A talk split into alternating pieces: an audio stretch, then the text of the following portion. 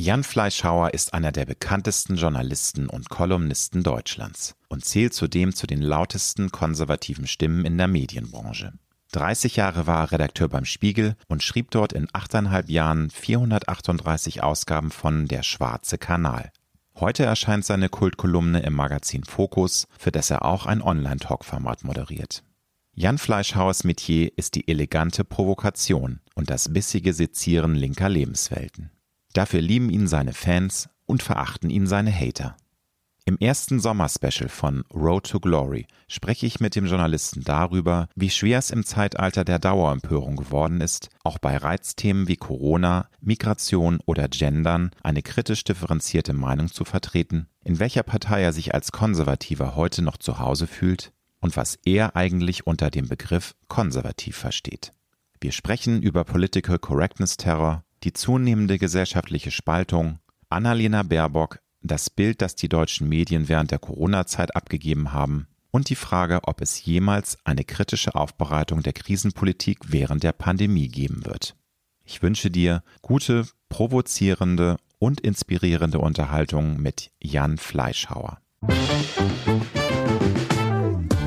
Du hörst Road to Glory als Journalist mit 20-jähriger Berufserfahrung hat Alexander Nebel hunderte von Interviews mit nationalen und internationalen Stars geführt. Unter der Überschrift Deine persönliche Erfolgsstory spricht er hier in seinem Podcast mit inspirierenden Prominenten über Erfolg, prägende Wendepunkte und Lebensweisheiten. Gute Unterhaltung mit einer neuen Folge von Road to Glory mit Alexander Nebel. Ja, schönen guten Tag, lieber Fleischhauer. Ja, lieber Herr Nebe, hallo. Sie sind nicht nur einer der bekanntesten Journalisten und Kolumnisten Deutschlands, sondern auch eine der bekanntesten konservativen Stimmen des Landes. Nun ist es so, dass man ja nicht konservativ geboren wird. Wann ist es Ihnen zum ersten Mal richtig klar geworden, dass Sie konservativ ticken und denken? Naja, mit dem Konservativ bei mir ist ja so eine Sache. Es ist ja eher nicht mehr links zu sein, ja. Also das war der große Schritt. Also ich komme aus einem gläubigen sozialdemokratischen Haushalt in Hamburg. Meine Mutter 1963 eingetreten, wegen Willy Brandt in die SPD. Ja, mein Vater natürlich auch Sozialdemokrat. Eigentlich alle Freunde Sozialdemokraten, äh, die wir kannten. Und beim Spiegel, auf der Journalistenschule, an der Uni, alle links, ja. Und da habe ich mich eigentlich irgendwann entfernt und habe dann mein Coming Out gehabt, ja, so mit meinem Buch damals unter. Ja, genau. Also, aber das ist ja noch nicht so lange her. Das ist, glaube ich, 2009 erschienen. Ich glaube, so die. Ja, ich will eine Ewigkeit ja, aus heutiger Sicht. Fleischhauer. naja, es ist, kommt immer darauf an. Aber würden Sie sagen, es ist so eine, so eine Reise? Weil ich natürlich auch gelesen, dass Sie auch mal bei den Grünen engagiert waren, zumindest sympathisiert haben für die Grünen. Also, das war ja nicht so, dass Sie als junger Mann schon konservativ empfunden haben. Nein, nein, ja, also nein. Es ist wirklich also die Rebellion ja. Im, die Rebellion im Elternhaus, als ich dann wählen durfte, mit, weiß gar nicht, was die erste Wahl war, muss wahrscheinlich dann so 82 gewesen ja. sein, wahrscheinlich gegen Kohl. Also die, die CDU kam natürlich überhaupt nicht in Frage. Das wäre so, als ob sie mir gesagt hätten, ich könne auf dem Mars wählen, ja. Nee, die Rebellion gegen die Mutter, die war dann eben strammes Grün wählen, was ich dann ja auch über Jahre durchgehalten habe. Ich weiß gar nicht, wenn ich das erste Mal nicht mehr links gewählt habe. Wahrscheinlich als ich in Amerika war, dann irgendwann. So bei der CDU mein Kreuz zu machen, da habe ich gedacht, da verdirbt mir die Hand. Also habe ich die FDP genommen. Wenn meine Mutter das gesehen hätte, ja, das hätte sie wahrscheinlich im Moment sofort ins Grab gebracht. Ich frage deshalb, weil ich das bei mir jetzt auch so ein bisschen nachempfinden kann. Ich habe auch angefangen bei den Grünen, dann habe ich sehr lange die SPD gewählt, war sogar mal Parteimitglied, wobei ja eine Karteileiche. Also ich habe mich nicht aktiv angefangen engagiert. Spüre jetzt aber auch, dass ich zunehmend anders empfinde und sich auch meine Einstellungen verändern. Deswegen war ich da so interessiert, wie das bei Ihnen kam. Aber Sie sagen, das ist tatsächlich über die Jahre entstanden und auch durch natürlich ne, der Job, äh, alles Mögliche kommt da zusammen. Man Gut, also wenn Sie mich ernsthaft fragen, es gab jetzt, sagen wir mal schon, natürlich gibt es dann so Momente, die ein bisschen über die Grenze tragen. Eines war 1989 das Verhalten der jeweils großer Teile der deutschen Linken in der deutschen Einheit die man ja abgelehnt hat, lächerlich gemacht hat, auch mit so einer gewissen Hochnäsigkeit ja gegenüber den ostdeutschen Brüdern und Schwestern. Wir erinnern uns an den berühmten Titanic-Titel, wo Sohn, glaube ich, Susi abgebildet ja. war mit der, mit der meine erste Banane war die Überschrift ja. und dann hatte sie halt so eine geschielte Gurke in der Hand. Aber das hat sich ja nur über den Gag hinaus dann ja sozusagen über Jahre und Jahrzehnte durchgehalten, bis heute eigentlich, dass man den Ost dafür so ein Wesen, das hm. so ein bisschen minder bemittelt hält. Ne? Ja. So, das war das eine, äh, also die, letztlich die Geschichtsvergessenheit der deutschen Linken die sich da artikulierte. Und das zweite dann, da war ich ja in Amerika, 9-11, da war ich gerade in New York angekommen, also im Sommer 2001. Dann ja auch dieser letztlich brutale Anti-Amerikanismus, der sich da Bahn brach. Also das macht ja einen Unterschied, ob Sie davon lesen oder wirklich Leute kennen, die umgekommen sind an so einem Tag. Also ich lebte im Vorort von New York in White Plains und da gab es im Wesentlichen drei Berufsstände, also Ärzte, Rechtsanwälte und eben Wall Street Banker. Und da war die Zahl von Familien, die betroffen waren und die ihre Ehemänner oder Ehefrauen verloren hatten, relativ groß und dann sozusagen zu lesen, äh, so im Deutschen, so aus deutscher Sicht, naja, sowas kommt von sowas, äh, das hab, da habe ich gesagt, Freunde, nee, nee, dem Club möchte ich nicht mehr angehören. Mhm. Sind konservative Meinungen anno 2021 in den Medien zu wenig repräsentiert? Ist Ihre und im gewissen Sinne auch meine Weltsicht unterrepräsentiert? Ja, da gibt's ja Untersuchungen sogar zu. Man hat ja verschiedentlich politische Journalisten in Deutschland befragt, wo sie sich zuordnen, beheimatet fühlen und da kam dann immer mit großem Abstand Rot-Grün raus. Das deckt sich auch mit meinen Erfahrungen und Beobachtungen aus Redaktionen, aus dem Redaktionsalltag. Ist, glaube ich, auch gedeckt, wenn man mal den Fernseher anschaltet, ja. So Tagesthemenkommentare, wenn wir die mal so durchflöhen würden über das letzte Jahr, dann gibt's auch mal einen, der sagt, da sind sie dann wahnsinnig stolz drauf. Ja, wir hatten auch so einen Kommentar pro Atomkraft, glaube ich. Davon reden sie heute noch ja. bei der ARD. Ja, wir haben die Vielfalt.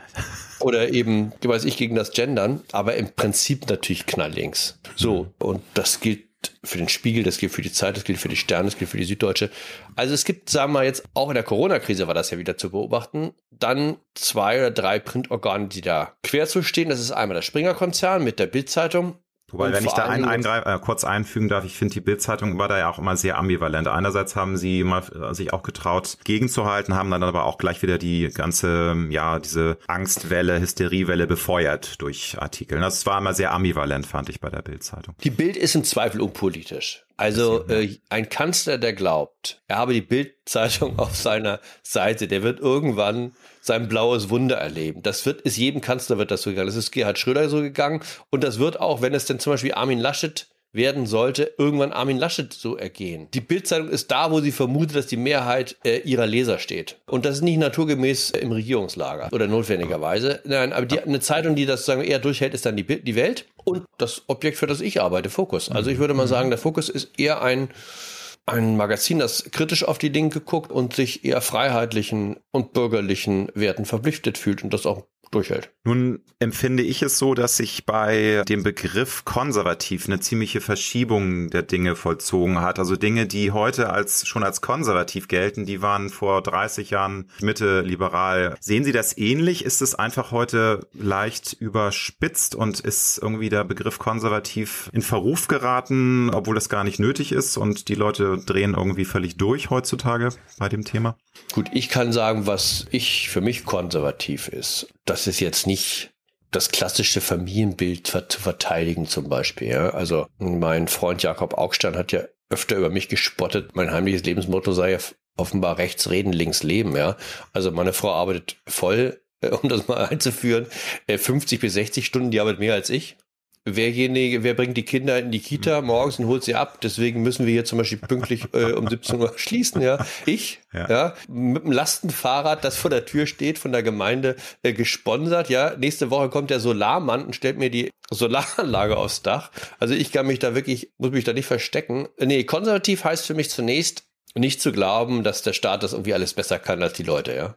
Das ist immer ein wichtiger, für mich ein wichtiger Planker, den man sich festhalten kann. Also für den klassischen Linken gibt es eigentlich kein Problem, was nicht mit Geld und der ausreichenden Menge von Sozialarbeitern aus der Welt zu schaffen ist. Und wenn sich das Problem dann hält, dann hat man halt nicht genug Geld in die Hand genommen und nicht genug Sozialarbeiter geschickt. Auf so eine Idee käme ein Konservativer nicht. Und das Zweite ist, das ist, glaube ich, der auch wesentliche Unterschied. Differenzen, Unterschiede zwischen Menschen oder auch Unterschiede aufgrund möglicherweise des Geschlechts der Herkunft empfindet ein Konservativer nicht als Skandal, also als etwas, was sofort bereinigt werden müsste, sondern als Tatsache des Lebens. Und dass es, sagen wir mal, Menschen gibt, die weniger verdienen als andere, dass es reich und arm gibt, dass es Unterschiede Grund, aufgrund unserer Geschlechtszugehörigkeit gibt, dass Männer anders denken als Frauen und Frauen anders als Männer, das akzeptiert er. Mhm. Und das unterscheidet Linke und Konservative, würde ich sagen, fundamental. Nun ist es so, dass auch der Begriff konservativ gerade bei vielen jungen Menschen, auch da kann man natürlich nicht pauschalisieren, gleich sehr klischeehaft belastet ist von wegen konservativ. Das sind alte weiße Männer, die sich nicht weiterentwickeln, denen es nur um Besitzstandwahrung geht, die um Deutungshoheit kämpfen. Ärgert Sie sowas? Nehmen Sie das mit einem Lächeln einfach so hin oder ärgert Sie das manchmal, dass da gerade bei der jüngeren Generation manchmal so eine Art Frontenbildung stattfindet und man nicht miteinander, sondern übereinander spricht? Mein Geschäft ist Frontenbildung. Also ich, ich war noch nie, ich, ich bin noch nie eingeschlafen abends mit drei Zeilen des kleinen Prinzen, ja. Man sieht nur mit dem Herzen gut, ja. Oder nicht äh, an der Kerze sei nicht das Wer weiß, Licht, vielleicht kommt das Licht, das, ja. Das ist nicht, das, also, das ich hatte auf das Welt. große Outing gehofft. Nein, kleiner Scherz. ist mir schon also, klar. Ähm, nein, also der politische Kampf besteht aus Frontenbildung. Es besteht auch darin, dass man Feindbilder hat, also sich an Feindbildern abarbeitet. Wer meine Kolumnen liest, weiß, dass ich bestimmte Helden habe, die immer wieder vorkommen. Ja? Ich bin ja froh über jeden guten Gegner. Also das, ja, also das große Versöhnungswerk, das ist nicht mein Ding. Deswegen werde ich auch niemals vom Bundespräsidenten ein Bundesverdienstkreuz, Gott sei es geklagt, verliehen bekommen. Aber war es Ihnen immer schon ein Grundbedürfnis, wirklich aus Ihrem Herzen weder persönlich noch politisch eine Mördergruppe zu machen? Weil ich frage deswegen, es ist ja bei vielen Leuten so, die denken ganz anders, als dass sie reden. Und nun sind sie genau das Gegenbeispiel. Sie haben es gerade gesagt, das ist ja auch ihr USP, das ist ihr Beruf. Sie haben auch keine ähm, scheuen nicht vor der Auseinandersetzung zurück. Aber ist es so, dass Sie das immer schon auch so als, als Grundbedürfnis empfunden haben oder ist das auch mit den Jahren mehr oder weniger immer stärker geworden, dieses Gefühl? Nein, das ist, hat sich sicher entwickelt. Also möglicherweise ist in mir so ein bestimmter Widerspruchsgeist vom Naturell stärker angelegt als in anderen Menschen. Das glaube ich schon. Aber ich habe ja auch als Spiegelredakteur, solange ich da war, zunächst eine relativ unauffällige Existenz geführt. Also da konnten sie natürlich bei der Themenwahl und der Behandlung von Themen schon erkennen, dass ich vielleicht anders geschrieben habe und Dinge anders gesehen habe als andere Kollegen, aber sag mal richtig vernehmbar und erkennbar wurde ich dann ja mit meiner Kolumne und das ist ja dann, da war ich ja schon fast 20 Jahre beim Spiegel. Und die war dann wiederum Ausfluss äh, meines Buches, das wir eingangs erwähnt hatten, unter Linken. Mhm. Weil ich plötzlich merkte, dass viele Leute interessiert, das war ja auch ein Riesenerfolg. Das war nicht, glaube ich, nicht nur das war das erfolgreichste politische Sachbuch damals des Jahres. Und daraus habe ich dann eine Kolumne entwickelt und die ja auch sofort gut lief. Und dann ergab sich, dass dann mit dieser Aufmerksamkeit natürlich auch so eine da ist eine bestimmte öffentliche Person entstanden. Aber das war mir immer wichtig. Also ich, ich kriege öfter so ja Einladungen und dann heißt es ja, also ich könne sicher sein, das sei unter drei. Also unter drei ist ja so ein Journalistenwort. Das heißt also, man redet im kleinen Kreis und nichts dringt nach draußen. Und da könnte ich mich total darauf verlassen. Da sage ich immer, könnt ihr vergessen die Regel bei mir. Ich rede öffentlich auch immer so, dass jederzeit gesendet werden kann. Also es gibt bei mir nicht zwei Wahrheiten. Ja, aber das finde ich sehr schön und sehr erfrischend, weil sowas ist leider in meinem Empfinden heute äh, seltener anzufinden. Also dass eben viele Menschen sich aus Political Correctness Gründen, aus diversen äh, Gründen nicht trauen, zu dem zu stehen, was sie wirklich empfinden. Und da kann man viele Beispiele sagen, gerade auch bei der Corona-Krise, die ja auch sehr spalterisch gewaltet hat. Da komme ich auch später nochmal zu. Also das finde ich ist schwieriger geworden. Also man äh, kann das natürlich durchziehen, aber da braucht man eben auch dann wirklich die Stärke und den Wumms. Und da trauen sich eben viele Menschen nicht, dann auch diesen Gegenwind auszuhalten, wenn man zu seiner Meinung steht, die eben nicht massenkompatibel ist. Nun sind ja zum auch nicht alle Leute im Meinungsgeschäft wie ich. Aber also ich glaube, dass in der Werkskantine ne? bei BMW äh, die Leute nicht den ganzen Tag sagen, oh Gottes Willen, kann ich das noch so sagen, ja, weil der Ahmed oder der Ralf dann böse mit mir sind. Also das ist in der kleinen kulturellen Szene, mag das so sein, in der Tat, dass man mehr Rücksicht nimmt oder wenn man sich eben im öffentlichen Raum bewegt, aber das tun die allermeisten Menschen ja nicht. Ja, aber wie erklären Sie sich, dass dieses Thema Political äh, Correctness so dermaßen hochgehängt wird? Also es ist ja wirklich so, dass heute ein falsches Wort, ein falscher Witz genügt. Und klar, kann man jetzt sagen, natürlich hauptsächlich in der Medienwelt da oder in der Politikerwelt, aber auch im privaten Bereich wird das mehr. Habe ich selbst schon mitbekommen.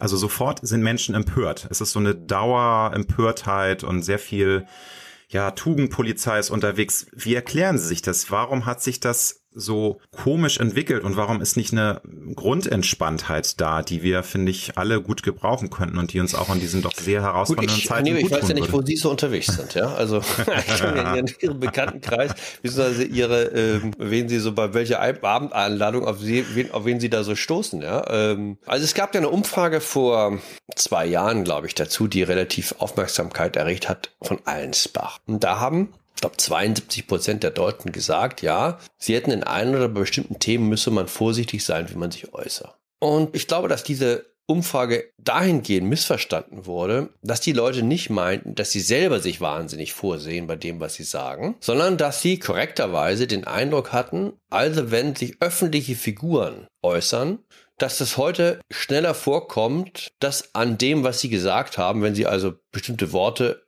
benutzen oder Witze erzählen, Anstoß genommen wird. Das ist so ein bisschen so, wenn Sie Leute fragen, wie sie die wirtschaftliche Zukunft sehen, meist düster. Und wenn Sie dann fragen und Ihre persönlich sagen, die Bombe. Also ich glaube, das läuft gut in den nächsten zwei, drei Jahren, ja. Also es fällt sozusagen auseinander. Das, was ich für mich erwarte und das, was ich für die Gesellschaft erwarte. Und diese Umfrage, glaube ich, hat vor allem Letzteres geschildert. Und da haben die Leute ja recht. Also da können wir jetzt ganz viele Beispiele nennen von Leuten, die in Teufels Küche kamen, weil sie zum Beispiel, weiß ich, an dem Begriff Zigeunersoße äh, keinen Anstoß genommen haben. Glaube ich, Tommy Gottschalk, ja. Genau, der das war ein, sitzt da mit Mickey Beisenherz, das war ein Im Radio oder Fernsehen, das war die letzte Instanz, das ist das Ding. Ja, ja, das ist vom WDR, so ein oder WDR 3, genau. so ein mhm. Spartenprogramm von den vielen, die da WDR unterhält. Und dann sagt er so, dass er das also, ja gut, er also ungarisch, weiß nicht, Soße ungarischer Art können er sich nicht so recht dran gewöhnen. Riesenaufregung. So, und das, das kriegen Leute hier schon mit. Also Tommy mhm. Gottschalk ist der bekannteste Deutsche. Und wenn Tommy Gottschalk Shitstorm kriegt, weil er jetzt nicht gleich fand, dass man nur noch von Soße ungarischer Art reden sollte, dann ja. Aber das ist ja genau das Beispiel, was Sie jetzt nennen, ähm, was mir im Kopf rumschwebt, weil nochmal, es ist natürlich so, dass im Volk und im Anführungsstrichen ist natürlich die Meinung oft eine andere und die Menschen in der Kantine bei BMW, die reden auch anders als in einer Talkshow bei Anne Will. Aber trotzdem ist es ja auch in der Mitte der Gesellschaft angekommen, dass ne, dieses Beispiel mit der letzten Instanz, dieser riesige Shitstorm und was man heute noch sagen darf, was man nicht sagen darf und dass man ja völlig unbelehrbar ist, wenn man an so alten Zöpfen hängt und Sprache würde sich entwickeln etc. pp. Also das äh, unterstreicht ja, dass sich da was verändert hat und leider das auch zunehmend aggressiv will ich es nicht nennen, aber doch sehr bestimmt vorangetrieben wird. Ja, von einer bestimmten Gruppe von Menschen wird das sehr entschieden vorangetrieben. Und ich glaube, dass wir zum Teil den Fehler machen, die Lautstärke, die diese Gruppe hat, zu verwechseln mit der Stärke, die sie tatsächlich besitzt. Ja, da hilft also die sozialen Medien natürlich als Verstärkerfunktion. Und ich glaube, dass manche Chefredakteure das dann auch nicht richtig einschätzen können und denken, also weil jetzt hieß dann immer, heißt dann immer mm. so oft, mhm. ja, im Netz gibt's ganz große Empörung. Und dann guckt man mal, wer im Netz ja, sich da wahnsinnig empört, das sind dann immer so die gleichen 30, 40 Hanseln. So, also da gilt es mal eine gewisse Gelassenheit an Tag zu legen. Andererseits, so ist politischer Kampf. Ich komme ja aus den 70er Jahren, ja, da ist das Jahrzehnt, in dem ich politisch sozialisiert wurde. Sagen wir, da ging es auch, da hat man sich jetzt auch nicht mit Wattebäuschen beworfen, ja. Das da ist die Linke ja, ab, ja erstmal angetreten. Das war auch relativ wild. Also da muss man auch sagen, in den Talkshows in den 70ern, da ging es ja auch, oder auch sogar 60er ging es schon los, da haben sich ja die Damen und Herren, vor allem die Herren, das war ja noch etwas patriarchischer, äh, ordentlich was an den Kopf geworfen. Das ist ja heute selten zu finden, ne? dass Politiker mal so sehr hemdsärmlich, sage ich mal, charmant miteinander umgehen. Heute wird es ja sehr, sehr sorgsam überlegt, was man sagt.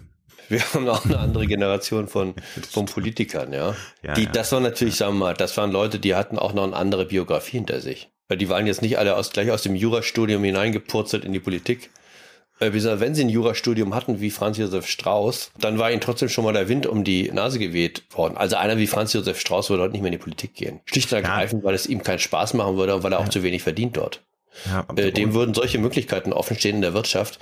Äh, der käme, der käme nicht einfach, der käme nicht auf die Idee. Der hätte auch keine Lust, jedes Mal bei seinem Schatzmeister, ja, sich zu rechtfertigen, weil er wieder ein Geschenk angenommen hat, das über 35 Euro lag und damit irgendwelche Compliance-Richtlinien gesprengt hat. Also heute sind sie ja schon in Teufelsküche als Politiker, wenn sie sich von irgendjemandem einladen lassen und der Barolo äh, kostete eben dann eben 60 Euro. Herr Fleischer, Sie haben schon gesagt, Sie lieben auch oder Sie, Sie suchen die Konfrontation. Aber nun ist es so, wenn man ja laut ist und auch seine Meinung vertritt, dann kommt auch der Gegenwind, dann kommt auch mal ein Shitstorm. Ist das für Sie auch eine Sache, mit der Sie gut leben können, dass Sie eine Reiz- bis sogar Hassfigur sind? Weil es ist ja klar, dass Sie dann auch immer mal wieder böse Kommentare bekommen. Ist das Teil dieses, in Anführungsstrichen, Spiels, dieses Metiers oder passen Sie doch manchmal auf, dass das nicht ausartet? Weil man kann ja auch sehr schnell dann wirklich extrem böse angefeindet werden und dann wird das auch irgendwie mit, dann kommen Drohungen etc. Also das ist ja immer ein sehr schmaler Grad, gerade was äh, soziale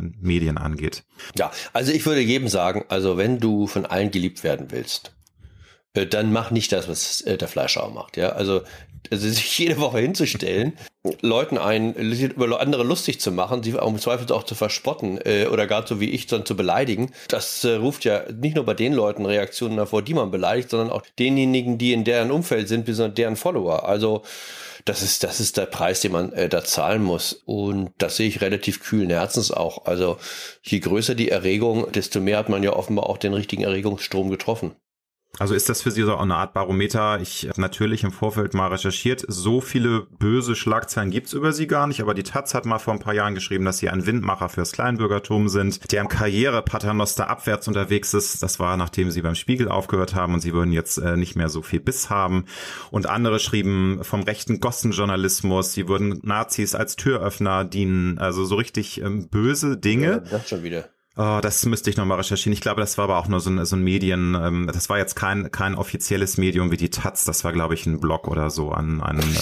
Äh, also, naja, nicht, also es war jetzt es war schon ein, ein offizieller okay. Artikel, ne? Also, also nicht, nicht falsch verstehen. Also, ich habe jetzt nicht irgendwelche Kommentare. These äh, illustrieren mit irgendeinem Tweet. Also, weil nee, nee, da ja heute jeder ähm, Zugang hat, sozusagen nee, nee. zur Welt, auch mit aber, jedem Klospruch. Äh, finden sie halt auch alles. Ne? Aber ist das für Sie auch eine Bestätigung, also dass auch überzeugte Fleischhauer Hasser äh, Stresspickel bekommen, wenn sie mal wieder Kolumne raushauen, die denen irgendwie gar nicht ja, passt? Oder also, Nein, das ist ein Missverständnis. Also ich setze mich da jetzt nicht hin und sage, nee, also wie kann ich jetzt wieder Leute besonders in Wallung bringen und provozieren? Das wäre ja auch ein bisschen, finde ich, letztlich ist das ja ein infantiler Akt, ja. Also seine, sich selbst zu erleben, auch als Journalist, dadurch, dass sich möglichst viele Leute über einen aufregen. Ich glaube, dass das auch als Masche dann, dass sich das auch totreitet. Und sie, das, dann müssen sie ja jede Woche irgendwo nur noch eine Schippe drauflegen und dann werden sie nicht mehr ernst genommen. Und ich äh, gucke mir sozusagen die Sache, ich suche ja mal so die, meine Themen mir und äh, dann so, dann habe ich das schon das Gefühl, dass es etwas,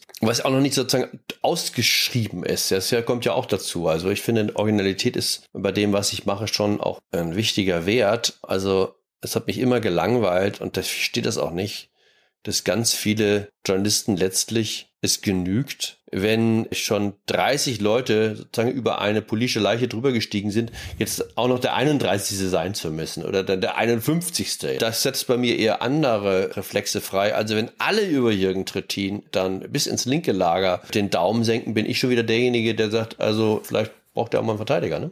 Es ist tatsächlich in meinem Empfinden so, dass Menschen, die gut und gerne austeilen können. Manchmal, nicht immer, auch da muss man immer differenzieren, manchmal nicht wirklich gut selbst einstecken können. Wie ist das, das bei gibt Ihnen? Es, ja, also zum Beispiel so eine Figur, würde ich sagen, ist Jan Böhmermann, ne? dieser ja, äh, Fernsehmoderator äh, vom ZDF mit seiner jetzt äh, Show äh, ZDF Magazin Royal. Also der ist auch, auch nach allem, was ich höre, also der ist echt ein dünnes Hemd. Also der, der, der ist wahnsinnig empfindlich, ja. Der nimmt alles auch unheimlich mit. Ja, das ist Mann. natürlich, wenn man in dem Geschäft ist, das ist, sagen wir mal, ein gewisser Startnachteil.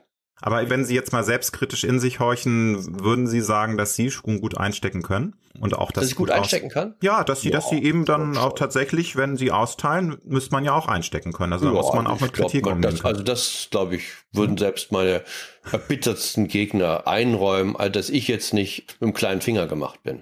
Wir haben bereits kurz über den Spiegel gesprochen, wo Sie ja 30 Jahre als Journalist, als auch Kolumnist beschäftigt waren. Was war für Sie eigentlich der Auslöser nach doch einer sehr langen Zeit? Und der Spiegel ist natürlich auch ein Leuchtturm, ist, glaube ich, für die meisten Politjournalisten so auch heute immer noch der heilige Gral. Da möchten alle hin. Umso erstaunlicher, dass Sie nach so einer langen Zeit dann doch diese Komfortzone verlassen haben und sich zu einem Neubeginn beim Fokus entschieden haben. Wie kam das? Ja, weil ich nach 30 Jahren mir überlegt habe, äh, als das Angebot kam, zu wechseln, wie sehen eigentlich die nächsten zehn Jahre aus? Also, und ich hätte also ohne Frage das weitermachen können beim Spiegel und das hat mich auch da keiner also schlecht behandelt. Im Gegenteil, die Chefredaktion ein sehr nettes, auch so ein Abschiedsgespräch geführt mit meinem Chefredakteur, der jedenfalls so tat, als ob er da sehr bedauert, dass ich gehe. Und äh, nee, der Grund war einfach nochmal was anderes machen, auch äh, andere Dinge auszuprobieren. Und bei Burda sind eben auch Dinge möglich für mich gewesen, die so leicht beim Spiel nicht möglich gewesen wären. Aber nun ist es ja also Entfaltungsmöglichkeiten. Also ja. sagen wir, dass ich jetzt zum Beispiel heute Abend dann ähm, gibt es jetzt eine neue so eine neue Talkshow, die ich da mache mit einer Kollegin Caroline Blüchel, Blüchel, die heißt Ist das euer Ernst? Der Talk mit Caro Blüchel und Jan Fleischhauer ist ein relativ erfolgreiches Format, wo wir sozusagen die ersten 15 Minuten zu zweit machen und dann haben wir einen Gast dabei. Heute Abend wird es äh, der Verkehrsminister Andi Scheuer sein, ja, einer der großen Nutznießer übrigens der Corona-Krise. Bis zur Corona-Krise war er immer ganz oben auf der Abschlussliste. Und ja. jetzt ist es Herr Spahn. Mhm. Und dann, äh, ich glaube, Corona hat ihm echt den Arsch gerettet. Ja, also der wäre heute ja. nicht mehr Minister ohne Corona. Weil dann waren plötzlich ganz andere Themen als Andi Scheuer plötzlich im Zentrum. So, und ich weiß nicht, ob ich, also das, das hätte das, äh, das gar, auch gar nicht, hätte der Spiegel jetzt auch gar nicht mehr verboten, aber äh, sag mal, ich will jetzt nicht zu sehr über die Kollegen schlecht reden, aber es gibt dort, sagen wir mal, eine gewisse Träg, ein gewisses Trägheitsmoment, äh, was solche, was solche ähm, Sachen, die ich mir überlegt habe, die ich gerne mach, mache, dann, die ich dann nicht so einfach realisieren konnte. Mhm. Nur, also ich, ich nehme jetzt mal an, dass sich das dann auch vielleicht auch verschlechtert hat. Der Spiegel hat ja auch sich ein bisschen anders entwickelt, äh, auch von der journalistischen Ausrichtung. 30 Jahre ist ja eine Hausmarke und 30 Jahre muss man ja erstmal ähm, auch schaffen und da muss man ja Spaß haben. Und hatten Sie nicht dann schon vor zehn Jahren diesen Impuls, ich möchte mal was Neues machen und gab es da noch nicht die Möglichkeiten, weil nochmal, es, ist, es hätte ja auch schon viel eher passieren können, dass Sie sagen, so, ich habe jetzt 15 Jahre beim Spiegel genossen, war super, aber jetzt ist dieses Kapitel gelesen und jetzt möchte ich was Ja, gut, es ist ja immer so, also es muss ja was, zwei Dinge zusammenkommen. Also gerade wenn sie nicht unglücklich sind, dann also sagen wir, ihre, ihre Bereitschaft zu gehen, aber auch ein gutes Angebot, wo sie das Gefühl haben, also das lohnt sich, ja. Und das ist ja auch nicht alle naslang, so. Und das kam jetzt mit Burda gerade. Mhm, okay. In welcher Partei fühlen Sie sich heute als Konservativer zu Hause? Weil das ist ja nicht so leicht, muss man sagen. Wo, also die, in welcher Partei? In welcher Partei? Ja, weil die CDU ja, gar keiner. Also ich finde gar keiner. Ja, deswegen. Ich habe auch kein Parteibuch. Ich war auch noch nie Parteimitglied, würde ich auch nicht sein. Äh, ich finde, das sollte man als Journalist auch nicht sein. Also ich weiß, also, ich kann sagen, wen ich gewählt habe. Letzten also, Mal habe ich auch mal gesagt. Aber das könnte sich auch ändern. Also bei mir gibt's ja auch anders als bei manchen Kollegen auch keine sozusagen unten im Kleingedruckten äh, Aufnahmeanträge für irgendwas. Ja, also. Ja, aber das war dann auch missverständlich gefragt. Ich würde Ihnen auch nie sagen, was Sie ich, wählen sollen. Ich meine jetzt auch nicht mit zu Hause dass man sich identifiziert, sondern dass man einfach merkt, die setzt sich ein für das Weltbild und für das politische Empfinden, was ich auch für gut empfinde. So meine ich das. Nicht, dass man jetzt da irgendwie mit Haut und Haaren, ne, also man äh, kann hier sicher auch alle vier Jahre neu entscheiden und auch da offen bleiben. Also so war es jetzt nicht gemeint mit zu Hause fühlen. Ja, also ich bin dann, ich bin taktischer Wähler. Mhm. Äh, mhm. also äh, ich schwank dann in den letzten Jahren so zwischen CDU, in Bayern natürlich CSU, ja, und FDP. CDU, bestes Beispiel, ist für Sie eine Option, aber die CDU ist ja nun in den letzten ja, sind es 15 Jahre, 16 Jahre, 20 Jahre immer mehr, na, es ging mit Merkel los, immer mehr in die Mitte gerückt und auch nach links, hat immer mehr Themen der SPD besetzt, so dass sich Konservative da immer weniger repräsentiert fühlen. Ist das bei Ihnen ähnlich der Gedankengang? Hat sich die CDU Nö, zu sehr in Richtung wobei ich diese Klagen über, das kenne ich ja, also schon mhm. aus Berlin, so aus Hintergrundkreisen, wo dann so mittelalte Männer saßen und ins Bierglas weinten, wie die Mutti jetzt CDU verrät. Gott, ja, da habe ich gesagt, also Leute, da müsst ihr halt mal hinter dem Bierglas vielleicht hervorgekrochen kommen und dann sagen, dass sie nicht mitmacht oder so. Also die Traut hatten die ja diese großen Recken auch komischerweise nie. Und zur Wahrheit gehört auch, dass sich kein Kanzler im Amt an den Rand bewegt hat, also die reine Lehre vertreten hat, sondern alle sind in die Mitte gezogen. Kein Kanzler hat den deutschen Sozialstaat so ausgebaut wie der verehrte Helmut Kohl, das Mammut des deutschen Konservatismus. Ja. Mhm. Die hat also wollen eine knallharte sozialdemokratische Politik gemacht.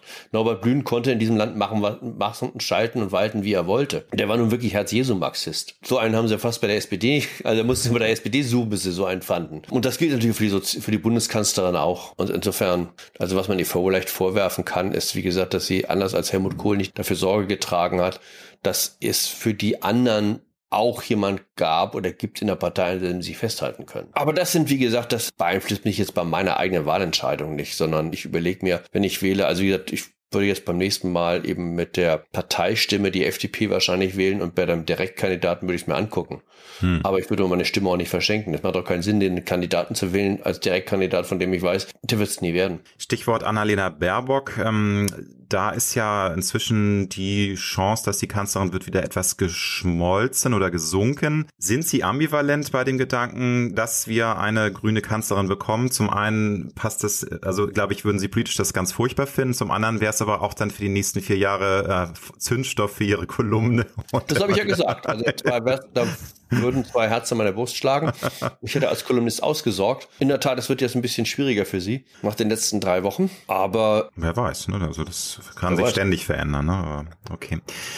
Das ist ja das Schöne an Politik. Also vor gar nicht so lang haben alle gesagt, nee, da ist mit dem Laschet, das wird nichts. Also erst haben sie ihm gar nicht zugetraut, dass er sich gegen den Söder durchsetzt. Dann hatte er sich gegen den Söder durchgesetzt. Dann haben die gesagt, naja, aber der wird die erste Gelegenheit nutzen, der Söder, dann doch noch aus dem Busch zu kommen. Und dann reicht eine Landtagswahl wie in Sachsen-Anhalt und kein Mensch redet mehr von einem Bundeskanzler Markus Söder. Und die ähm, Aussichten für einen Laschet steigen und steigen. Sie das, ja, was äh, übrigens aber eins zeigt, das ja. ist ähm, auch meine Erfahrung nach 30 Jahren politischen Beobachtungsgeschäft, eine völlig unterschätzte Tugend in der Politik ist Nerven behalten. Also die ist ganz interessant, die meisten Politiker schaffen das nicht, Nerven zu behalten und werden dann ganz hektisch, wenn sie angegriffen werden oder die Fälle davon schwimmen sehen und versuchen dann sozusagen hinterher zu springen, um die Fälle wieder einzusammeln.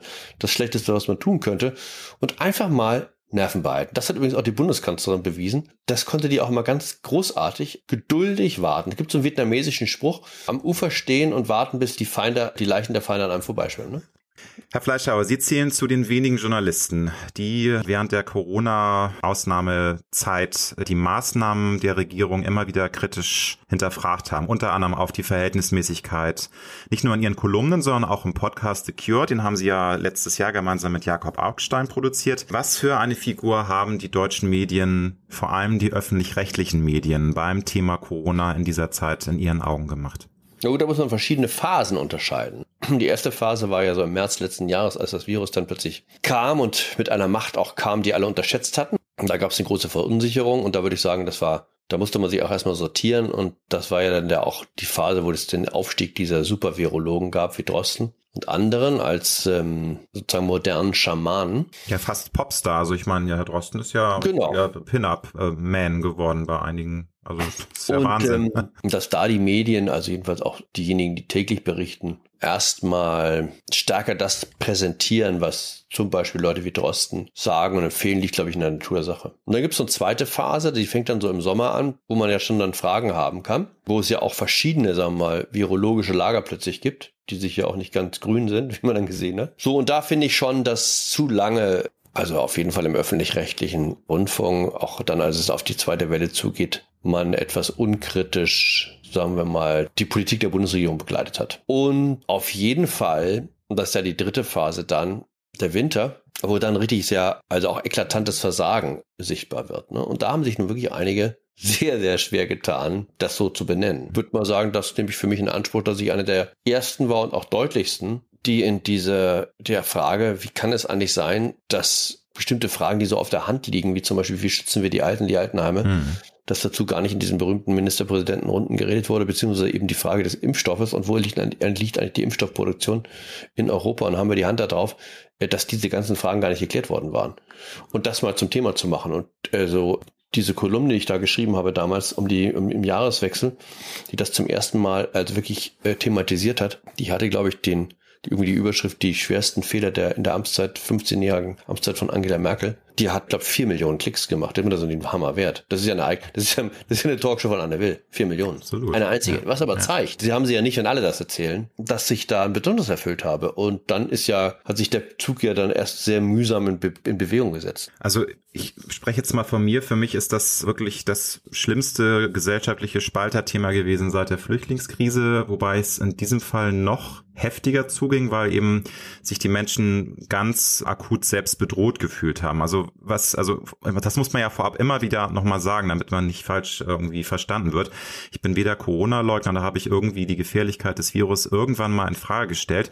Nur, wenn man es gewagt hat, äh, die zuweilen unverhältnismäßigen, die widersprüchlichen, die willkürlichen Maßnahmen während der Corona-Zeit mal zu hinterfragen oder zu kritisieren, dann war man sofort Corona-Leugner, Aluhutträger, Verschwörungstheoretiker. Das war so reflexartig. Haben Sie das ähnlich empfunden oder habe ich da vielleicht den falschen Umgang? Weil das hat mich teilweise wirklich geärgert, dass man glaub, sich immer wieder rechtfertigen muss. Sie müssen echt mal über Ihren Bekanntenkreis nachdenken, Also, weiß nicht, Meinen Sie ja Fleischhauer. Also ich meine, ich habe ja mit Jakob Augstein, wie gesagt, damals ja. im Frühsommer den Podcast The Curve gestartet. Also The Curve von, äh, hieß ja immer äh, Flatten the Curve, das war ja sozusagen das Mantra. Also bringt die Kurve runter mit den Zahlen. Und wir wurden ja alle zu, sozusagen zu so kleinen Mathematikern umgeschult auch Augstein ich. Und haben das ja dann bis ähm, September, Oktober durchgehalten. Und äh, klar, also wurden wir natürlich auch dafür angegriffen. Also ich glaube, der, also der Medienkritiker Stefan Niggemeier, der einer der bekanntesten Medienkritiker des Landes ist, uns einen ganzen Text in seinem äh, Mediendienst gewidmet. Äh, der hieß, glaube ich, die Wundervögel, wo er uns vorwarf, also wir hätten Ignoranz zum Prinzip gemacht. Und das, äh, das da, da ging es zur Sache, ja. Mhm. Also mhm. und das sollten wir, also das, das, also wir, wie der Augstand ich uns da hinsetzen könnten und, äh, und, und Fragen stellen und, und uns eben wundern über bestimmte Maßnahmen, das sei jetzt nicht die, das sei jetzt nicht die Zeit, Fragen zu stellen, so ein bisschen so, ne? Ja, schwierig. Fand ich schon sehr also erstaunlich, für einen Journalisten ja. mit so einem Vorwurf zu kommen. Aber wir haben uns ja auch gewehrt. So ist ja dann auch nicht. Und also als Aluhutträger hat mich, glaube ich, noch niemand bezahlt. Ich habe mir Nein, so eine also, Sendung auf Servus TV, da habe ich mir den Aluhut extra aufgesetzt. Na, ja. zum, zum äh, Einordnen, also ich wurde von meinen Freunden nie so bezeichnet. Also das ähm, vielleicht mal soziale Netzwerke, da musste man immer aufpassen, was man, also seitdem schreibe ich auch überhaupt nichts mehr zu dem Thema, weil man äh, lernt ja daraus. Aber ich fand das sehr schnell auf so einer verletzenden Ebene. Und tatsächlich kann ich auch ganz offen sagen, dass es sogar zwei, drei Fälle gibt, wo Freundschaften erstmal auf Eis gelegt worden sind. Nicht, weil ich als Aluhutträger bezeichnet wurde, sondern weil man einfach so konträr bei diesem Thema drauf war, dass man sich gesagt hat, bevor das jetzt irgendwie eskaliert, lasst uns einfach das erstmal ruhen und hoffen, dass diese Pandemie vorbeigeht und dann können wir uns ja mal wieder bei einem Weinchen zusammensetzen. Haben Sie das auch in irgendeiner Form erlebt, dass es mal, sei es nun freundschaftlich, familiär irgendwie dann doch so krachte, dass man meinte, so, das Thema wird entweder ausgeklammert oder wir ähm, sehen uns jetzt erstmal man nicht, während das so hoch, hoch hergeht in Sachen Corona? Ich habe ja keine Freunde mehr, Herr Nele. Deswegen kann ich keine verlieren. oh, ich sitze hier, sitz hier im Keller meines, ja, ja, ja. Hauses, funke gewissermaßen in die Welt, ja, und urioniere Frau und, äh, und drei Kinder mit. Sie haben nur Ihre Frau und Ihre äh, Also da bin ich. Glaube ich Ihnen nicht. Nee, also ähm, das ist allerdings, allerdings etwas, was Sie jetzt beschreiben. Das ist natürlich eine traurige Sache, aber mhm. das, glaube ich, geht einher mit politisch bewegten Zeiten. Also, das gab es in den 70ern, wie gesagt, auf der Höhepunkt der RF-Zeit. Ja, also sozusagen, Bruder, wo stehst du? Also immer, wenn es so das Gefühl gibt, man müsse sich erklären oder sozusagen auch das Gefühl, man entweder man gehört zu Team A oder B oder Lager A oder B. Da genau. geht's dann sehr auseinander, dass möglicherweise auch so bei, bei Tschernobyl, ja, und dem, dem sehr sehr emotionalen Kampf gegen die Atomenergie. Äh, so ein Thema, was natürlich auch wahnsinnig gespalten hat, ist Abtreibung. Hm. Also auch gerade immer, wenn es sozusagen moralische Themen sind. Und das war jetzt mit Corona wieder so. Das ist, das ist dabei. Kommt einmal ich, wieder. Ja. Mhm. Oder nehmen Sie den, also da gab es auch ganze Geschichten. Aufstieg der AfD, die Flüchtlingskrise. Ja. Und das hat ja ganze Familien zerrüttet. Wo plötzlich der, wo plötzlich Papa sagte, also er findet das gar nicht so falsch mit der AfD. Und so eine Mann dachte, er fällt vom Glauben ab. Sein Vater AfD-Wähler. Ja, ich also sage, das kommt immer mal tonusmäßig wieder. Alle paar Jahre hat man so eine Geschichte. Nur, ich hatte es ja eben schon gesagt, ich empfinde es noch heftiger als 2015 bei der Diskussion über die Flüchtlingsströme, wo das ja auch sehr schnell verletzend persönlich wurde und man wurde gleich in irgendwelche Schubladen gepackt. Es gab kein Miteinander, sondern nur gegeneinander, zumindest bei einigen Menschen.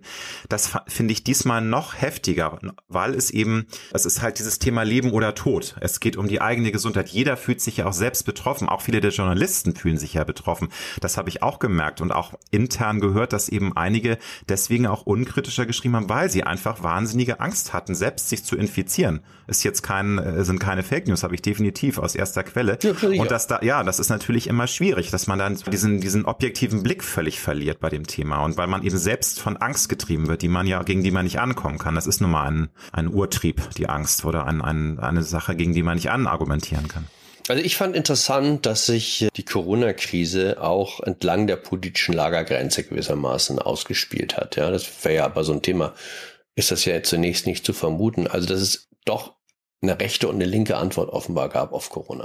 Also die Lockdown-Befürworter, auch diese wirklich, also diese radikalen Lockdown-Befürworter, die waren halt fast immer auf der linken anzutreffen.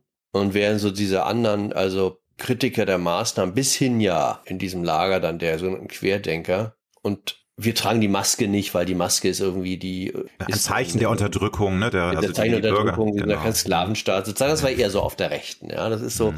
das war ganz interessant. Und das hat ja meinen Freund Augstein zum Beispiel so umgetrieben, dass also jetzt ähm, auch auf der Linken es ganz wenige plötzlich nur noch gab, die äh, Bürgerrechte verteidigt haben. Also die, mhm. die Geschwindigkeit, mit der man in der in, bereit war, sich sehr drakonischen Maßnahmen zu unterwerfen, also auch ja fast eine Verabsolutierung des Staates gut zu finden, äh, das hat ihn, das hat ihn zum Beispiel auch wirklich auch von seinem politischen Lager total entfremdet, ja? oder nicht total, aber jedenfalls äh, entfremdet. Haben Sie es denn auch als bedenklich empfunden, zu sehen, wie schnell sich die Mehrheit der Menschen wirklich an diese empfindlichen Einschränkungen aller, also ihrer Grundrechte, unserer nee, Grundrechte gewöhnt also, und scheinbar. Also wir haben ja nun also, verschiedene Erfahrungen gemacht. Ja. Also da habe ich, ich überschätze da auch Leute nicht. Also ja. das ist so.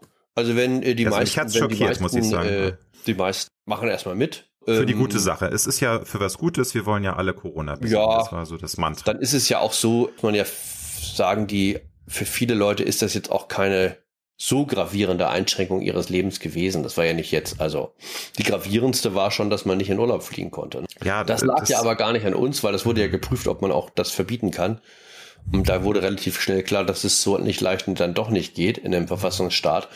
Das äh, äh, schaltete ja meist daran, dass die anderen uns nicht mehr reingelassen haben. Ne? Ja. Und ob man jetzt um 22 oder 23 Uhr noch vor die Haustür treten darf oder nicht, die meisten gehen so zu Ja, wobei da sind wir beim ganz wichtigen Thema, das haben Sie ja auch äh, schon in der Kolumne angesprochen, so diese, dieser äh, Diskrepanz zwischen den Menschen, die halt jeden Monat garantiert ihren Paycheck haben und die entweder Beamte sind, Staatsdienst haben oder äh, Rentner sind oder was auch immer und die Selbstständigen, die Menschen, die Unternehmer sind, aber eben auch die, die, die Kellnerin, also Menschen, die Arbeitsverbot hatten für eine verdammt lange Zeit und die einfach nicht mehr wussten, wie sie ihre Rechnung zahlen zahlen. Ich glaube, bei denen hat's ja auch am ehesten gebrodelt und die Abgesicherten, klar, da haben sie es richtig erkannt. Für die hat sich nicht viel geändert. Sie können halt nicht ähm, essen gehen und können nicht ins Theater, aber das kann man ja mal aushalten. Für die anderen ging's und geht's um die Existenz und das haben, glaube ich. Ja, also die, das hat äh, die Krise, also dieses Jahr hat Deutschland natürlich in vielerlei Hinsicht gespalten. Es hat auch die, wenn man so will, wahren Machtverhältnisse offengelegt. Die Zahl der über 80-Jährigen in Deutschland ist größer als die Zahl derjenigen, die unternehmerisch denken. Ja. Also es gibt 4,9 Millionen ja. Menschen über 80 und es gibt, ich glaube, nur 4 Millionen oder 3,8 Millionen Selbstständige in Deutschland. Mhm. Ja. Ja, das sind die wahren Machtverhältnisse. Da reden wir nur für den 80-Jährigen. Jetzt reden wir noch gar nicht diejenigen, die über 60 sind, ja, die natürlich auch im Prinzip eher dafür waren, schließt das Land ab. Weil ein 60-Jähriger, sagen wir, der hat einen anderen Metabolismus als ein 18-Jähriger. Der braucht die Party nicht mehr. Der, der geht gerne, geht auch mal ganz gern essen und so weiter beim Italiener. Aber sagt er im Zweifel, komm, jetzt hat der Italiener mal ein halbes, halbes Jahr äh, dicht, das kriegen wir auch noch hin, Mutti, Klar. ne? Mhm. So, das ist, die, da liegt die Lage für so einen 28-Jährigen ganz anders aus. Klar. So, und ist der größte Wählerblock übrigens in Deutschland sind auch über, sind nun mal über 60-Jährige. Mhm. Äh, und ich bin sicher, dass die Parteien auch bei ihrer Corona-Politik da mal so einen kleinen August auch geworfen haben. Finale Frage zu diesem doch sehr dominanten Thema der letzten, ich glaube, 15 Monate sind es inzwischen. Die Krise scheint ja jetzt Gott sei Dank, wobei man weiß ja nicht, was im Herbst wiederkommt, irgendwie äh, dann nachher, dass die Impfung doch nicht so funktioniert und dann kommt die vierte Welle etc., aber es verliert ja jetzt zunehmend an Brisanz.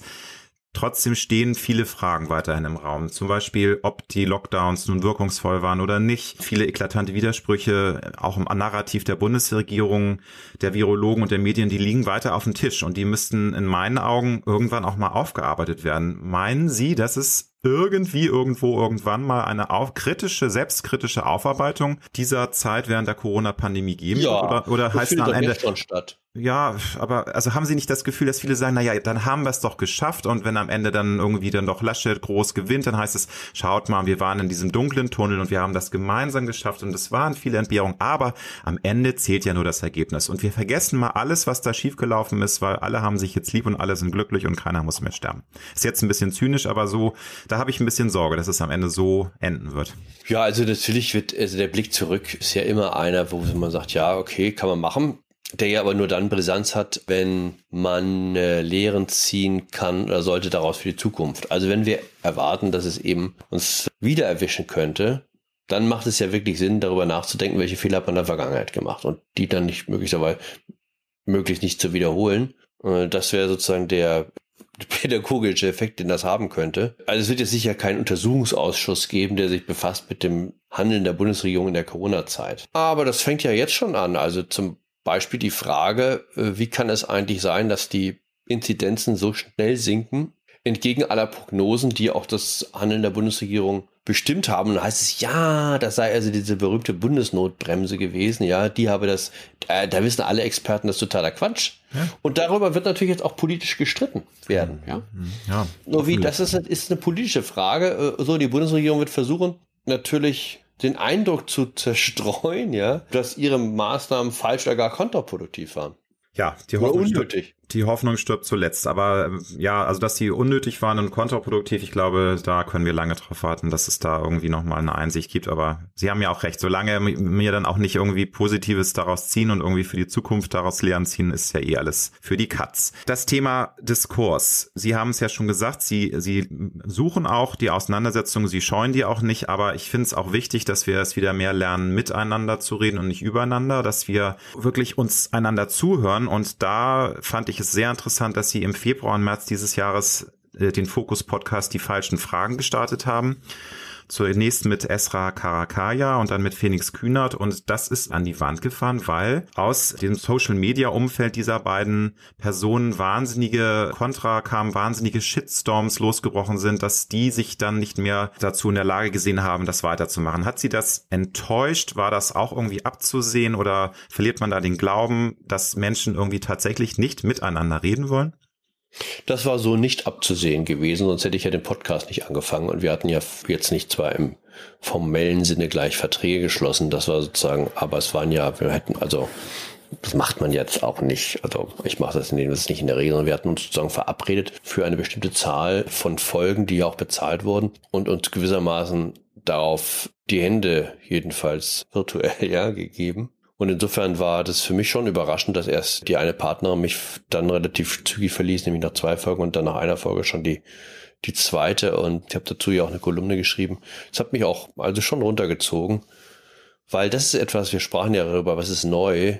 Also es gab immer politische Kämpfe, es gab wie gesagt die 70er Jahre, da ging es auch nicht zimperlich zu, aber dieses, mit denen reden wir gar nicht, mit denen setzen wir uns gar nicht an den Tisch, äh, da darf ich nicht auftauchen, weil ich mhm. sonst, wenn ich allein durch meine Präsenz da bin, falsches Denken normalisiere, wie das heute so heißt. Äh, das ist etwas, also diese Art von Empfindlichkeiten mm, und auch Selbstabschließung bestimmter Milieus, das ist in der Form was Neues. Ja, so, und, und das, das hat sich hier auch gezeigt. Die beiden wollten, das war mein, nicht nur mein Eindruck, das war ja auch die Ansage, wollten halt die Möglichkeit nutzen eines Podcasts, der von Focus produziert wird, auch über die Focus-Plattform ausgespielt wurde, dann auch über Focus Online beworben, eine Reichweite erzielen, die sie so normalerweise gar nicht erzielen und damit auch Leute erreichen, die sie normalerweise nicht erreichen. Das war das Angebot und auch das Reizvolle für die beiden.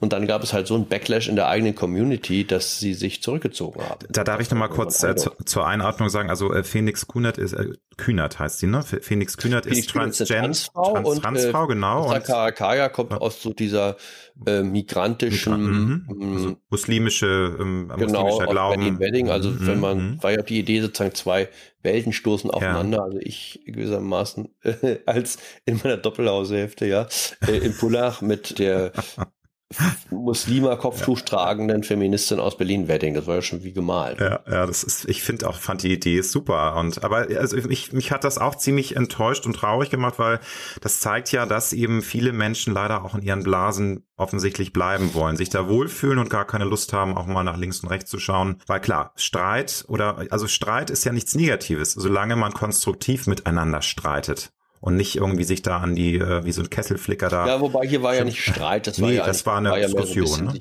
Also, immer den Blick in eine Welt zu richten, ja. auch für die, für die Zuhörer, die ihnen eigentlich verschlossen ist, ja. Also Gut. die meisten kennen keine Transperson oder Transfrauen, ja. Mhm. So, und äh, das Thema ist ja insgesamt im Omega 1, was öfter jetzt auch in Medien behandelt wird. Auch, sagen wir, mit den bestimmten Sprachcodes, äh, die damit einhergehen. Das hatte ja, wenn man so will, fast so einen aufklärerischen Impuls. Ja, der Versuch war toll, aber leider hat es dann ja nicht funktioniert. Wie gehen Sie mit beruflichen Enttäuschungen um, wenn zum Beispiel ein Herzensprojekt wie der Podcast Die falschen Fragen aus den bereits besprochenen und erwähnten Gründen scheitert? Also wie verarbeiten Sie solche Momente, wenn Sie wirklich enttäuscht sind, persönlich enttäuscht, dass etwas nicht funktioniert? Ich habe ja eine Möglichkeit, das schriftstellerisch zu verarbeiten. Das ist ja der Vorteil, wenn man Kolumnist ist. Ich habe darüber dann auch eine Kolumne geschrieben ich weiß nicht, ob jetzt den beiden Beteiligten das so recht war, da habe ich nie mehr nachgefragt. Und wenn Sie so wollen, mein Publikum an meiner Enttäuschung teilhaben lassen. Sie machen es öffentlich, Sie verarbeiten es öffentlich, aber ist es auch so, dass Sie dann vielleicht so einen inneren, ja, engen Kreis an Freunden haben, die Ihnen dann auch gern zuhören, wenn Sie, wenn Sie sowas mal mitteilen wollen oder ist Ihre Frau da jemand, der ein offenes Ohr hat? Wie, wie ist das, wenn es privat dann darum geht, auch sowas zu verarbeiten? Ich habe keine Freunde. Das, das kann man, das ist, das, das ist der Preis, den man zahlen muss in meinem Beruf. Ja, ich habe meine, ich habe äh, meine Frau und mittlerweile fünf Kinder, also äh, die müssen mir zuhören, zwangsweise, ja. Die stehen dann aufgereiht vor mir. Wie gesagt, und, und das Schreiben. Ich habe ja auch aus dem Scheitern meiner ersten Ehe gleich ein Buch gemacht zur großen Freude meiner Ex-Frau. Hatte dann den schönen Titel Alles ist besser als noch ein Tag mit dir. Der Satz, mit dem sich meine Frau von mir verabschiedet hatte, nach 17 Jahren Ehe. Ja, das ist natürlich auch ein Schlag in die Magengrube. Aber nein, also dann, äh, das ist natürlich auch eine schöne Sache. Sozusagen ist es dann eine öffentliche Minitherapie, die Sie in verschiedenen Punkten dann absolvieren. Sie teilen Ihren Frust mit der Welt. Ja gut, das ist ja das Problem des Schreibers, der auch einen Teil seines Materials aus dem eigenen Erleben und aus dem Privaten bezieht, dass man natürlich ab und zu aufpassen muss, dass man nicht alles zum Material macht. Alle Philip Roth, der berühmte Autor, hat darüber geschrieben, über die Grenzen, die man dann möglicherweise betritt und auch überschreitet. Das ist natürlich so, ne? Welche Lebensphase hat Sie persönlich ganz besonders geprägt? privat, aber auch beruflich. Wir alle haben ja so Phasen, wo wir merken, oh, da passiert jetzt eine ganze Menge. Das ist für meine Entwicklung als Mensch sehr, sehr essentiell. Gab es da eine Phase?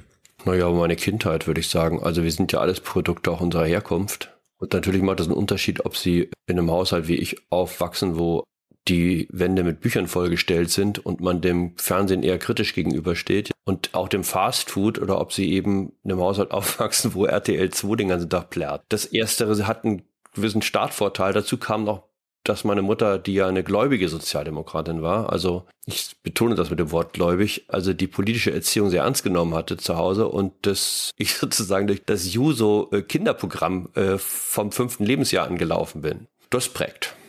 Das glaube ich. Was treibt Sie denn persönlich an? Wir alle haben ja so ein inneres Feuer. Wir tun ja Dinge, gerade beruflich, aus hoffentlich meistens vollster Überzeugung. Also es gibt ja so ein inneres Feuer. Was, was ist denn für Sie die Motivation, dass Sie das tun, was Sie tun, dass Sie Ihre Kolumnen schreiben, dass Sie ja einfach eine laute Stimme haben, ähm, einen bissigen Humor und Menschen wachrütteln wollen? Was, was ist das Ur des ähm, Verlangen in Ihnen? Warum treibt Sie, was treibt Sie an, das zu tun, was Sie tun? Och, das weiß ich nicht. Ob ich jemanden wachrütteln will, also das ist jetzt ein bisschen groß. Naja gut, wie bei allen Menschen das Geld. Das Geld treibt mich. Ja, aber dann könnten Sie auch was anderes machen, Herr Fleisch. Dann könnten Sie auch irgendwie, äh, keine Ahnung, in die Wirtschaft gehen. Also ich muss ja irgendwie auch, wie gesagt, wenn man, wenn Sie, eine, wenn Sie eine Familie mit fünf Kindern zu ernähren haben, ja, also zwei sind jetzt zwar aus dem Hause, aber immer noch im Studium, weil das hört ja irgendwie nie auf, das kostet. Und äh, ich habe festgestellt irgendwann in meinem Leben, ich habe eine Nischenbegabung. Und diese Nischenbegabung ist eben mit einem gewissen Witz vielleicht, einer großen Spottlust so zu schreiben, äh, dass viele Leute das gerne lesen. Ja?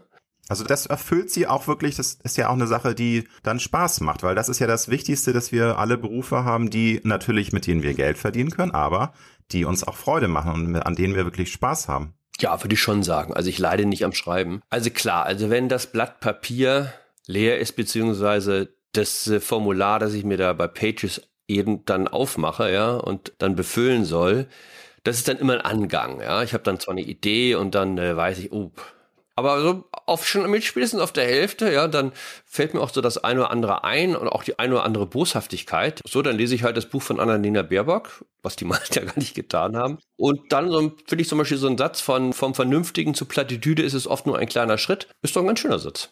Haben Sie noch berufliche Ziele oder irgendeinen großen Traum? Ich weiß, das ist immer so ein bisschen schwer zu beantworten, aber ich finde es auch toll, wenn man auch wenn man nicht mehr 20 ist, Träume hat im Leben. Haben Sie noch irgendwas, wo Sie sagen, ja, da habe ich richtig Lust drauf, das noch zu schreiben, das noch zu erleben, irgendwie persönlichen Traum sich erfüllen? Gibt's da was?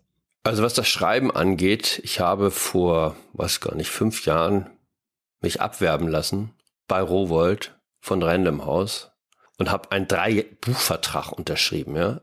Und meine Verlegerin, Frau Getemeyer, will sich jetzt immer ständig mit mir treffen, um über das neue Buch zu reden. In dem Vertrag ist das erste Buch habe ich, das war dieses Scheidungsbuch, ja, das habe ich geliefert. Und da steht jetzt im Vertrag immer NN, ja, also das sozusagen noch, der Titel ist noch zu benennen. Das Datum steht da leider auch schon. Und den Vorschuss habe ich auch schon kassiert. Äh, so, also das ist jetzt nichts, wo ich jetzt gucke, das ist ein Traum, ja, da, davon träume ich. Ja, davon habe ich Albträume, dass ich dann noch liefern muss. Ich weiß nicht, vielleicht für die Naumann Stiftung irgendwann der Repräsentant in Bangkok zu sein, ja, so. Das könnte ein Traum sein. Ne? Mit 65, äh, wenn mich dann, weiß ich, wenn dann Christian Lindner endlich Bundeskanzler ist, ja, und sagt, guck mal, Fleischhauer, wir haben dann einen Posten in Bangkok. So. Also man merkt, das sind schon noch große Ziele in ihrem Leben vorhanden. Das ist super. Wir alle haben ja nicht nur Stärken, wir haben auch äh, wirklich Schwächen. Schwächen, die wir vielleicht persönlich liebenswert finden, die andere Menschen vielleicht eher nervig empfinden. Gibt es äh, in Ihnen, gab es eine Phase, wo Sie immer noch versucht haben, diese menschlichen Schwächen zu dezimieren oder haben Sie sich inzwischen mit den Schwächen abgefunden und stürzen sich eher auf die Stärken und sagen, hey, wer mit meinen Schwächen nicht klarkommt, der hat selbst Schuld und deal with it? Ich habe ja beim Twitter, glaube ich, beim Twitter hat man nach oben immer so ein, so ein Motto, ne? Da habe ich dieses Motto von diesem Tennisspieler genommen. Wenn ihr Buch schreit, höre ich, höre ich Applaus, ja. Das lustigerweise dann von Robert Habeck in der Zeit zitiert wurde. Ich weiß nicht, ja. Das ist ja der Vorteil des Alters oder auch, wenn man so will, die Deformation des Alters, dass ähm, man sich keine Illusionen macht, was Besserung angeht. Ja, jedenfalls grundsätzlicher Charakterschwächen. 20 verspricht man ja dann auch noch immer noch dem Partner, ich, ich werde mich total ändern, ja. nee, ja, man kann sich ändern, glaube ich. Also man kann auch an sich arbeiten, da sollte man nicht, auch nicht aufhören, aber sagen wir, das, das Grundgerüst, das ändert man nicht mehr. So, ich habe jetzt eben eine Frau zum Glück gefunden, die mich genommen hat in Kenntnis meiner Schwächen. Ne? Also wir, waren ja dann auch schon wieder drei Jahre zusammen, bevor das erste Kind dann auftauchte. Kinder, muss man sagen, verändern das Spiel nochmal insofern, als ähm, man dann nicht einfach plötzlich Arrivederci sagen kann, sag mal, wenn drei da im Haushalt sind. So, und was die beruflichen, was die beruflichen Schwächen angeht, ja, gut, da, da müssen jetzt andere drüber, drüber urteilen. Ich, ich versuche in der Tat aus meinen Stärken was zu machen. Ne? Also, ich, meine Aussicht, sagen wir insgesamt noch die Welt ist heiterer Pessimismus, aber ähm, ohne Humor geht gar nichts, das sehe ich genauso. Also ich äh, tue mich auch manchmal schwer, jetzt wirklich äh, sehr optimistisch in die Zukunft zu gucken, aber das ähm, ist ein anderes Thema. Sie haben ja schon erwähnt, Sie haben aktuell noch drei kleine Kinder. Insgesamt haben Sie ja fünf und die benötigen natürlich Aufmerksamkeit. Und wie schaffen Sie es doch in Ihrem fordernden Beruf und ähm, ne, Sie unterstützen dann ja auch Ihre Frau. Sie haben schon ähm, erzählt, dass Sie Ihre Kids teilweise zur Kita bringen und abholen. Dann braucht man ja auch mal für sich eine Quality Time und auch mal irgendwie so kleine Ruheoasen. Wie sehen die denn bei Ihnen aus? Wann tankt denn ein Jan Fleischhauer mal Energie für sich persönlich, wenn er mal nicht für seine Frau, für seinen Job, für seine Kinder da ist. Ja, abends 21.30 Uhr, wenn alle im Bett liegen und ich die Flasche Rotwein entkorke, ja. Also der Alkohol spendet Trost. Das ist, das weiß man seit hunderten von Jahren, ja. Und so eine Flasche Alkohol, äh, eine Flasche Rotwein und die Welt sieht zumindest für die nächsten zwei Stunden ganz rosig aus. Und dann beginnt halt die Mühsal morgens wieder um sieben, ne? Aber so. Sie haben schon äh, dieses eine äh, Credo äh, von Twitter erwähnt. Ähm, eure Buchrufe sind mein Applaus. Haben Sie noch ein anderes Lebenskredo, was, was Sie verraten können, was Sie auch in Ihrem Leben immer wieder getragen hat, wo Sie sagen, ja, das ist so das, äh, wie ich mir ein Leben sehe?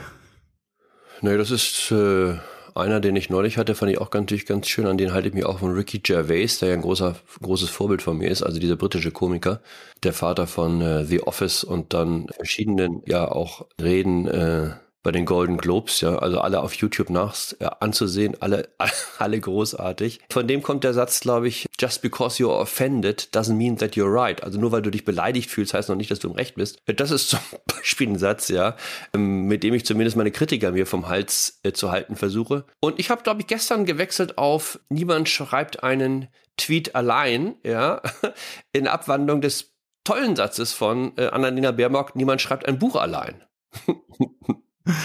Finale Frage, lieber Fleischhauer. Wenn Sie auf Ihr Leben zurückblicken und heute mit dem äh, Wissensstand und der Lebenserfahrung des gereiften Jans Ihrem jüngeren 20-jährigen Ich einen guten Rat fürs Leben mitgeben müssten, welchen Rat würden Sie ihm mitgeben?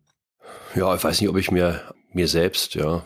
Grundsätzlich, und das inkludiert dann auch mich, als jungen Menschen sich weniger darum zu kümmern, was andere über einen denken oder meinen, was gut für einen sei, sich weniger auch scheren um die Konventionen der Gesellschaft und gucken, wo bin ich gut, was sind meine Stärken, was macht mir Spaß und diesem auch zu folgen. Und das ist ja, um einen Bogen ins Politische zu schlagen, auch das große Versprechen letztlich der 68er und der, der ersten Generation sozusagen von Bewegungslinken gewesen. Also wenn wir so an die 60er, 70er Jahre denken, genau das, also Anti-Establishment, wenn man so will, zu sein, ja, also auf eben das, was die Gesellschaft, was die bürgerliche Welt für richtig hält, zu pfeifen. Und das ist ja das Furchtbare, dass sich das so umgedreht hat. Insofern, ich bin im Herzen natürlich genau dieser, wenn Sie so wollen, Hippie geblieben. Und deswegen renne ich ja gegen diese neue woke, super bewusste, super PC Sonntagslinke an, die ständig einem sagt, ja,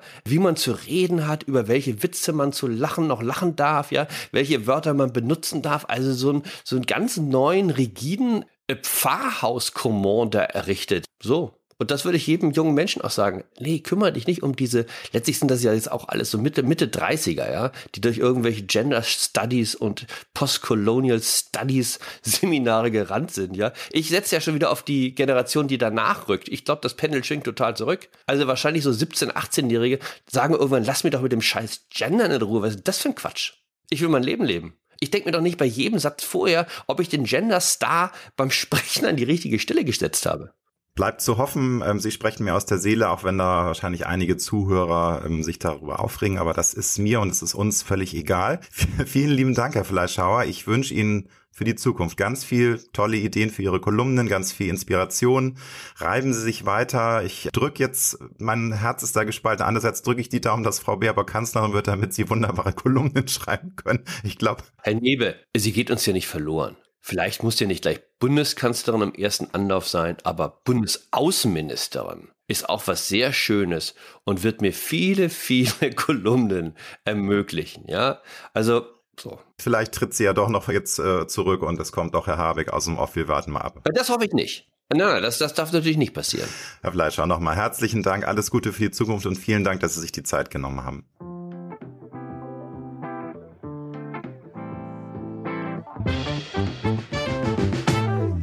Das war Road to Glory. Wir hoffen sehr, dass es dir gefallen hat. Wenn du auch zukünftig keine Folge verpassen möchtest, dann abonniere jetzt diesen Podcast. Wir freuen uns, wenn du ihn weiterempfiehlst und auf Apple Podcast bewertest. Du hast Anregungen oder Vorschläge für zukünftige Gäste? Dann schreibe bitte an mail at alexander-nebe.com. Bis nächste Woche.